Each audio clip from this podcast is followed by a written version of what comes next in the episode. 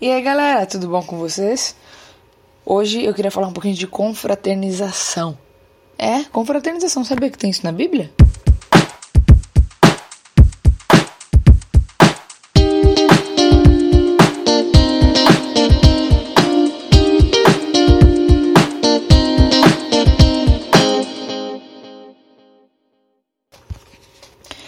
Tudo bom com vocês? Primeiramente, eu gostaria de agradecer a todo mundo que escuta esse podcast, que manda e-mail, que manda mensagem. É muito bom e Deus tem feito coisas grandiosas é, através desse trabalho. Glória a Deus por isso.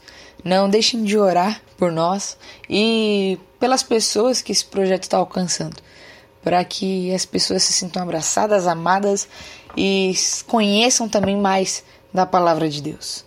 Eu queria falar hoje sobre a parábola do grande banquete, que se encontra em Lucas 14. Eu falei que ia falar de confraternização, não falei? Eu vou. Recentemente fizemos uma confraternização do pessoal do Palavra do Dia e foi muito bom. Sentamos, comemos, rimos, contamos piada, contamos da vida, pensamos no futuro, lembramos do passado. Foi muito gostoso, muito leve. Isso me lembrou Lucas 14 eu vou ler o comecinho dele para você lembrar aí, ó. Lucas 14, versículo 15, está escrito o seguinte: Ao ouvir isso, um dos que estavam à mesa com Jesus disse-lhe: Feliz será aquele que comer do banquete do reino de Deus. Jesus respondeu: Certo homem estava preparando um grande banquete e convidou muitas pessoas. Na hora de começar, enviou seu servo para dizer aos que haviam sido convidados: Venham, pois tudo já está pronto. Mas eles começaram um por um apresentar desculpas. Então todas as pessoas começaram a dar desculpas. Aqui em São Paulo nós chamamos de migué. Começaram a dar vários migués. E várias desculpas. E desculpas esfarrapadas. Tipo, se fosse no dia de hoje seria... Ah, eu preciso levar minha avó no jiu-jitsu.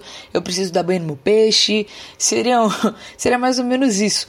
Coisas nada a ver. Como assim você perde o convite de um banquete para comer de graça, para beber de graça, para se divertir de graça e você recusa por coisas vãs? Então é muito ruim isso.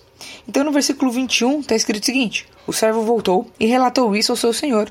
Então o dono da casa irou-se e ordenou ao seu servo: Vá rapidamente para as ruas e becos da cidade e traga os pobres, os aleijados, os cegos e os mancos. Disse o povo: O que o senhor ordenou foi feito e ainda há lugar. Então olha que coisa doida. Se a gente for pegar isso para o que significa, essa parábola significa ou demonstra, seriam o primeiro povo, os convidados, seriam os judeus, aquele para quem Deus veio, mas o povo não o aceitou, o rejeitou.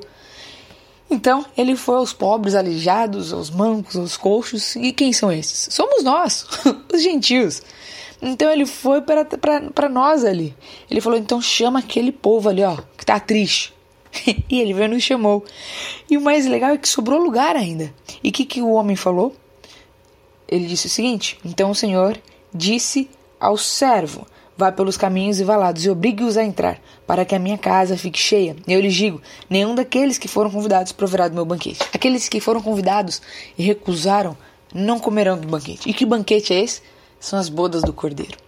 As bodas do Cordeiro eu imagino como a maior confraternização de todas, onde todo mundo, todo o povo de Deus vai se juntar e vai rir, vai glorificar, vai cantar, vai dançar, vai comer, vai beber, vai ficar muito feliz estaremos finalmente com Deus depois de passar tanta coisa dois anos de Covid, mais várias doenças, a dengue, a AIDS, a, a gripe, o câncer, depois de um monte de doenças, depois de um monte de crise econômica, crise universal, depois de tudo isso, depois de corações partidos, pessoas que perdemos, de tristeza, de dor, nós estaremos na glória nas bodas do Cordeiro onde não, vai, não, não haverá mais choro, não haverá mais tristeza, não haverá mais doença.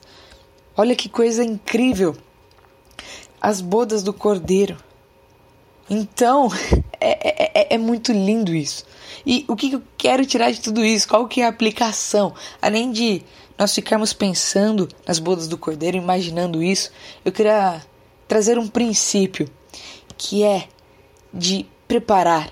Prepare Prepare o lugar. Prepare nesse final de ano, prepare o lugar para receber as pessoas. Prepare o seu coração para ser grato, mesmo em um ano tão difícil. Prepare. Aqui o homem, nessa parábola, parábola, o homem preparou tudo, organizou tudo, convidou tudo. Vamos pegar essas coisas e trazer para nossa vida hoje. Na festa de Natal, na festa de Ano Novo, prepare o ambiente, prepare o teu coração. E eu não digo somente para preparar é, para as pessoas que irão, mas prepare para você conseguir agradecer, glorificar, honrar, proclamar o nome de Deus, para que seja muito mais do que um Natal, para que seja muito mais do que uma festa, para que seja muito mais do que uma confraternização. E para que isso nos aproxime um pouquinho mais de deixe nosso coração mais quente de quando nós estivermos lá na bodas do Cordeiro. Use a confraternização para ver Deus nisso. Lembre-se de agradecer. Tenha um coração grato. E não um coração miguezento, miguelento. Um coração cheio de desculpas para dar. Seja um coração grato. Obrigado, Deus, por ter me convidado. Obrigado, às vezes, até por ter me obrigado aí. Obrigada, porque eu sei que a sua vontade é boa, perfeita e agradável. E deixe de dar desculpas. Deixa desculpa pro passado, deixa desculpas para lá. E faça, faça hoje, faça sua confraternização. E confraternização é sinônimo, sinônimo de gratidão. E de, de total gratidão. E de felicidade. Então, confraternize esse final de ano. E seja grato a Deus por tudo que Ele tem feito. Que Deus abençoe.